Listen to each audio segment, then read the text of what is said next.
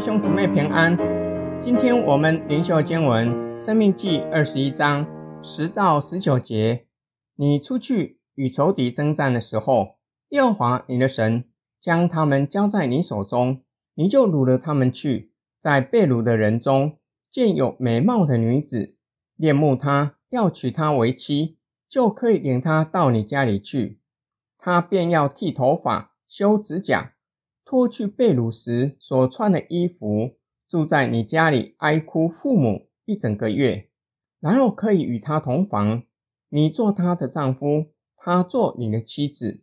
后来你若不喜悦他，就要由他随意出去，绝不可为钱卖他，也不可当婢女待他，因为你玷污了他。人若有二妻，一为所爱，一为所恶，所爱的，所恶的。都给你生了儿子，但长子是所恶之妻生的。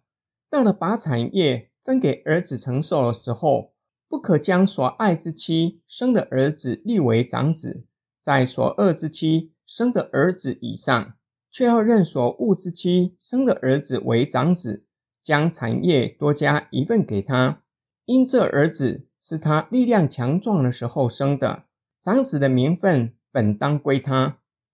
本段经文主要论及以色列男人如何对待女俘虏和妻妾。古代以色列人如同其他社群，男尊女卑，女俘虏的处境更加的严峻，成为男人泄欲的对象。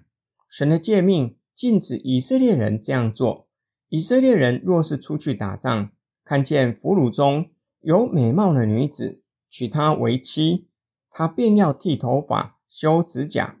脱去被褥的时候所穿的衣服，表达身份转变，不再是俘虏，且要让他先尽子女的责任，为父母哀哭一个月，才能够和他圆房，做你的妻子。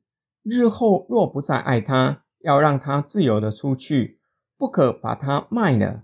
人若娶了两个妻子，一个是所爱的，另一个是较为不爱的，但长子。是那位比较不爱的妻子生的，日后分财产，不可因为长子是比较不爱的妻子生的，就废他长子的名分，要照他是长子，将产业多一份给他。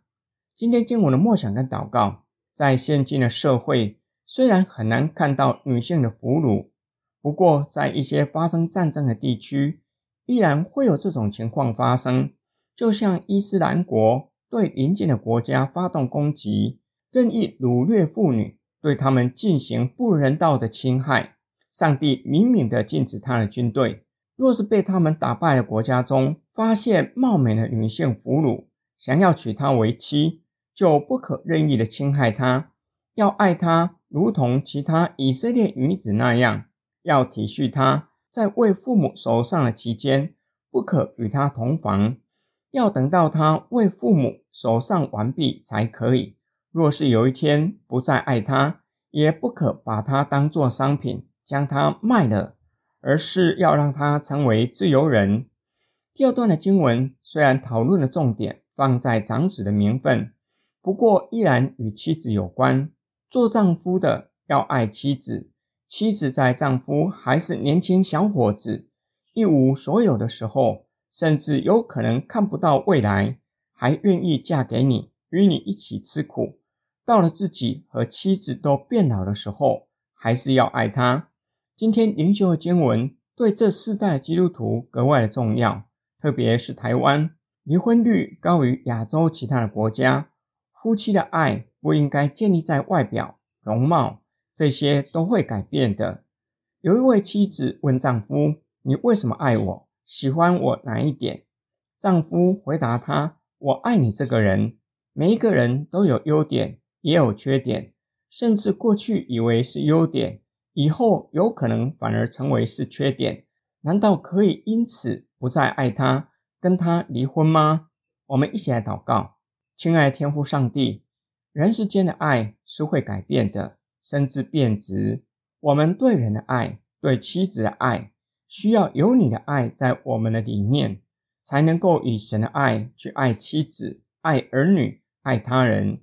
求主将你的爱赐下，临在我们生活的周遭，都有你的爱在我们的中间，使我们可以彼此相爱，享受在你的爱的里面。我们奉主耶稣基督的圣名祷告，阿门。